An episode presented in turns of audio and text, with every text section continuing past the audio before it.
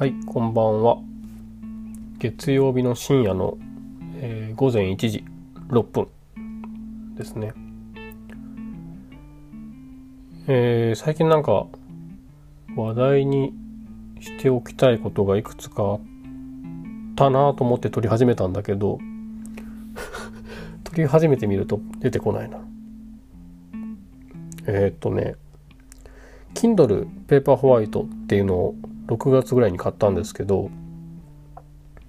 あれほんと結構優秀な端末であのどっか行く時に今までさいや本当にこの文庫本とかを1冊2冊忍ばせていたのがいらなくなるって結構大きくてであれ本当に電池持つんですよ。結構毎日開いて読んでても1週間は余裕で持つし2週間下手したら充電しなくてもいいぐらい。文字も綺麗で読みやすいしね。あの本好きな方は本当におすすめですね。もうそろそろ新型出ちゃう気がするけどね。もう2年ぐらい経ってますからね。それ買ってよかったことがいくつかあってまあそういったあの運用しやすさみたいなことはもちろんなんだけど本読むようになったなと思って僕20代の20代全般にわたってかは結構本好きで読んでたんだけど30代ぐらいになってくると技術系の本ばっかり読むようになってあまり小説とかに読む時間が減っていったと思うんですよね。その分他になんかやってたのかなんか時間の使い方変わったのかっていうと自分ではそこはっきり分かってないんですけどでも明らかに、えー本に使うお金とかが減っていたと思うんですよ30代。で40代もその延長だったような気がするんですけどえっとまあ強いて言うと30代の終盤ぐらいから東京で暮らし始めているのであの日比谷とか広尾とかのねとんでもなくえっ、と整った図書館が2つあってそこに毎週通ってる時期があったなってのもあるんですよね。だから別に本嫌いになったわけじゃなくてなんかふと手に取る場面はあるんだけどあんまりお金使わなくなったなと思ってたんですよ。そんなこんなのうちにまあコロナになり、えー図書館わざわざ行ってねあのっていうかそもそもあれかな。長らく閉館してたかな。国営の施設はね。で随分行ってなかったんですけど。あでも広尾のね駅降りたところにあるお寿司屋さんで僕そこ図書館行く時はお昼食べてたんですよね。あのランチだから全然安いし。あれ美味しかったな。ちょっと今日もね実は行こうかなと思ったんですけどなんかあんまりどこ行っていいやらって気分だったからあの神保町とか行ったんですけど。あの多分僕が広尾の図書館とかから何回かストーリーズとか投稿したことあるんじゃないかな。すんごい景色が良くて空が広くて森があって庭園があって。あ東京すごいなって割と真剣にこう染み入る感じで思ったのはあそこの図書館とかですね。で日比谷の図書館も僕何度か深夜放送で言ったことあるんですけどまあ野音が近くにあるんですよ。で今はイベントとかあまり少ないのかもしれないけど結構ライブのリハとかの ね音が聞こえてくる図書館で、まあ、それもね風景の一つとして楽しんじゃえば全然ありだし、まあ、広尾もその日比谷もとてつもなくあのでかいので図書館そのものの面積が。ね、図書館なのに開放感があってすごい好きですね。まそんなこんなもあり、えーちょっとまあ自分でお金払って本買う場面が確かに減ってたなってのは感じていたんだけど、まあ、Kindle を買ってみたらね結構セールがあるんですよ。で、なんだろうな。あの、ちょうどいい感じの本をセールしてくるんだよね、あれ。これね、ずるいなと思うんだけど。だって、ね、向こうは別に、あの、在庫抱えてるわけでもなく、電子データじゃないですか、言うてもね。で、それが期間限定セールとか言われて、完全にこう 強引に購買意欲をコントロールされてる感が半端ないんですけど、まあ、それでも、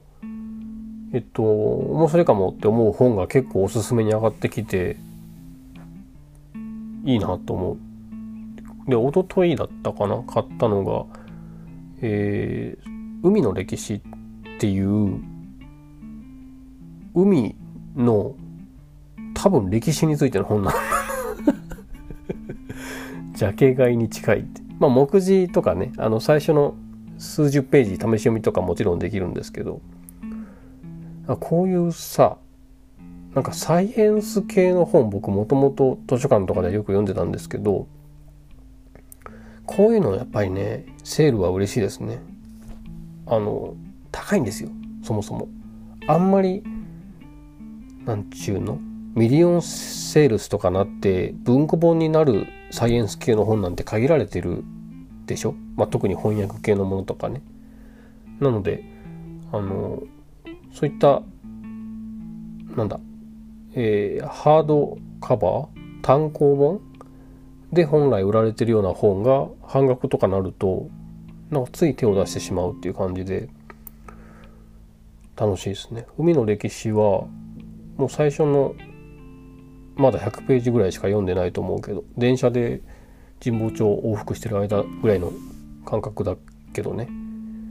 いや面白いと思います。結局僕サイエンス系のなんか話物語が夢中になるというかあの何なんだろうね。小説ばっかり読んでる時期は小説ばっかり読んでるんだけどどっかでスイッチが入るんですよね。でなんかそういう宇宙とか海とか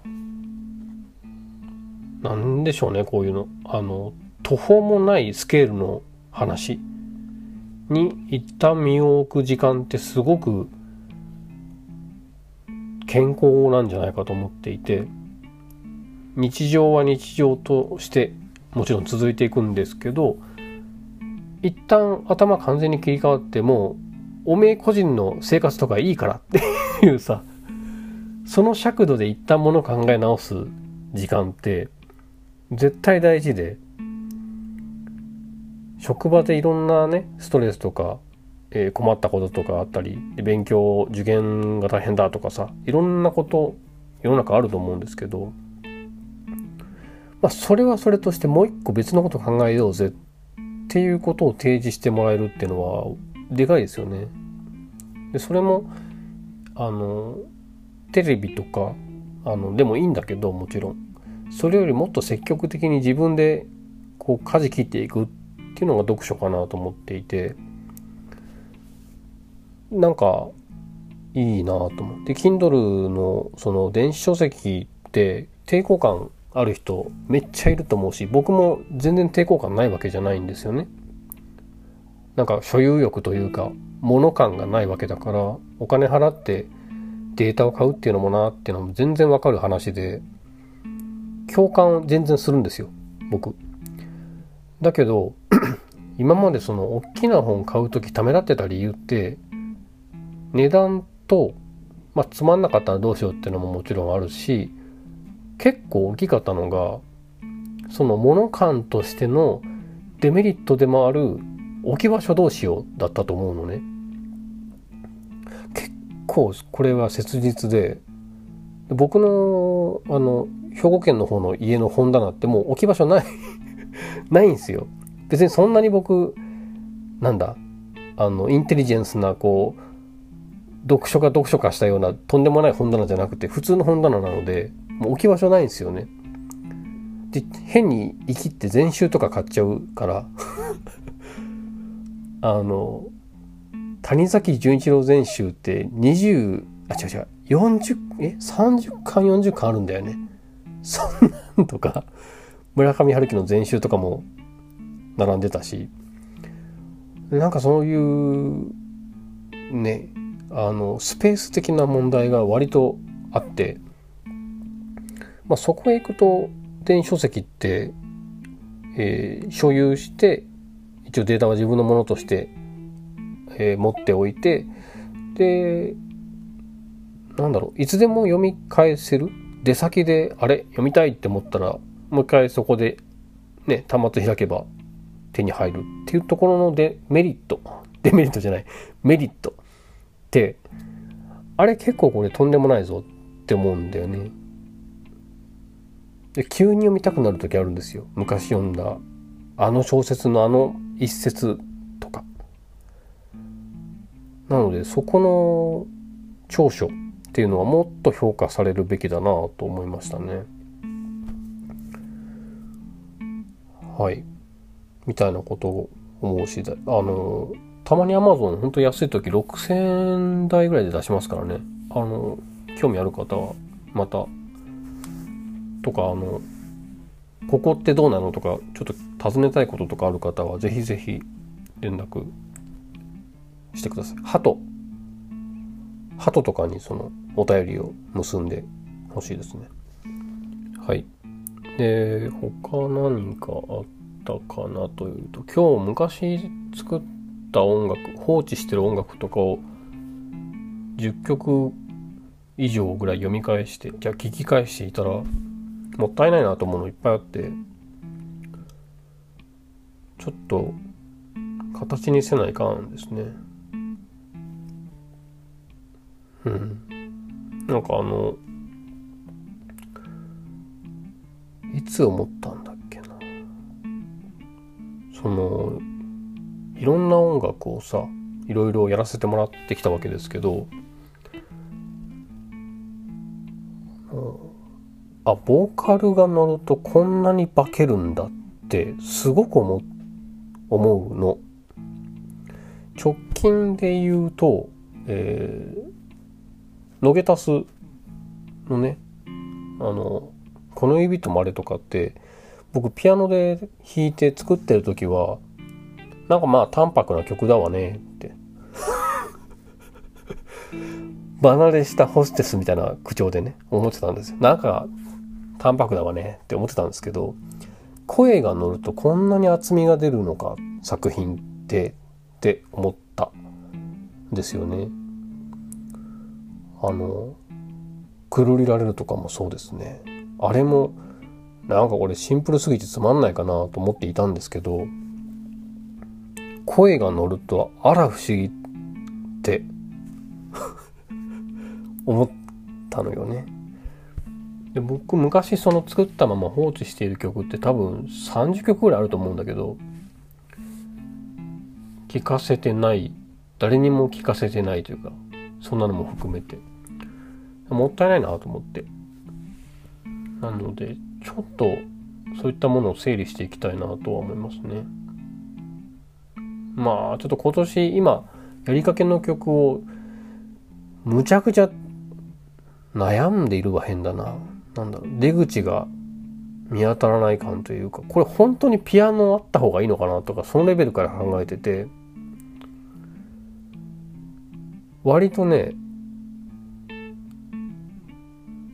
ああ、まあ、いいや。あんまり言うとあれだから。ただ、こんなに真剣に、こう、曲のアレンジって悩んだことあったかなぐらい悩んでますね。あの、そういう意味で言うと厚みのあるなんなんていうの？いろんな楽器が鳴る楽曲の方がまだそういう根源的なところで悩まないから楽なのかもしれないなと思った。ね今言った2つの曲とか「えー、誇りの世界」とかりょうちゃんとやつやったやつとかもね楽器数多かったらいろんなところに気が紛れるから根源的なところで悩まないんですよ。うん。あ、そうそう。言おうと思ってた。ようちゃんで思い出したけど、あの、あれですね。あやさんところで、えー、ひひさんとこにも投稿されてたけど、えー、なんだったっけ？スーパースターだけ聞いたことあったんですよ、あのグループ。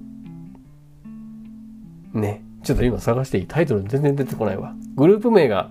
変わったやつだよね。えー、っと、何ですか？あ、さよならポニーテール。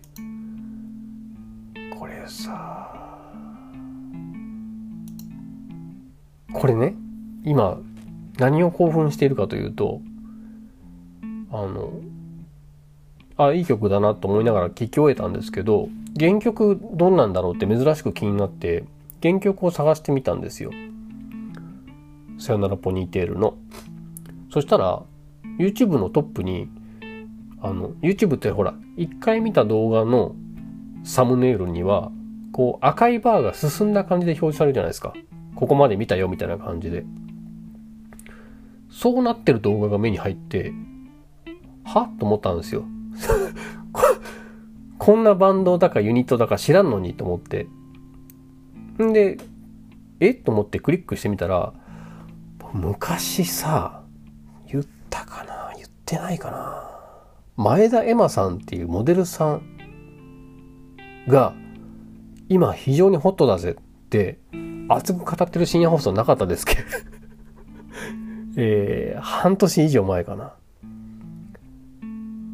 あの、羊文学のあの子と対談してる動画がきっかけで、前田エマさんが気になるって僕思ってた時期があったんです。ちょうどね、その温度感っていうのが、明美が僕を気にする温度感と一緒ぐらい。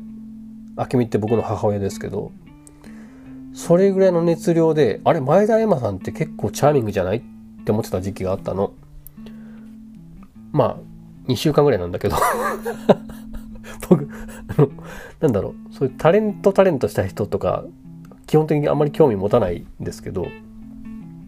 なんかそれ気になったって言ってるのは、喋り方とか、こう、微笑み方みたいなところが、チャーミングじゃないって多分思ったんだと思うんだよね。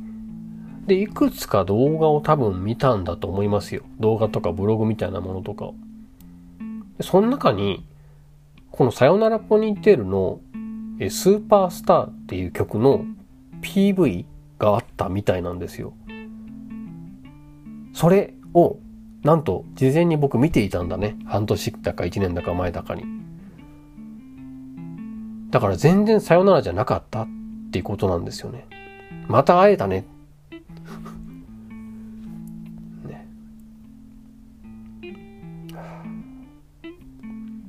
今日お前ちょっと元気じゃね？っていや、ちょっとこのぐらいしとこうか。えー、っと、ちょっとね、前々から企画していることの準備が明日整うので、えー、3週間、4週間以内ぐらいになんか、おーってなると思います。はい。おやすみなさい。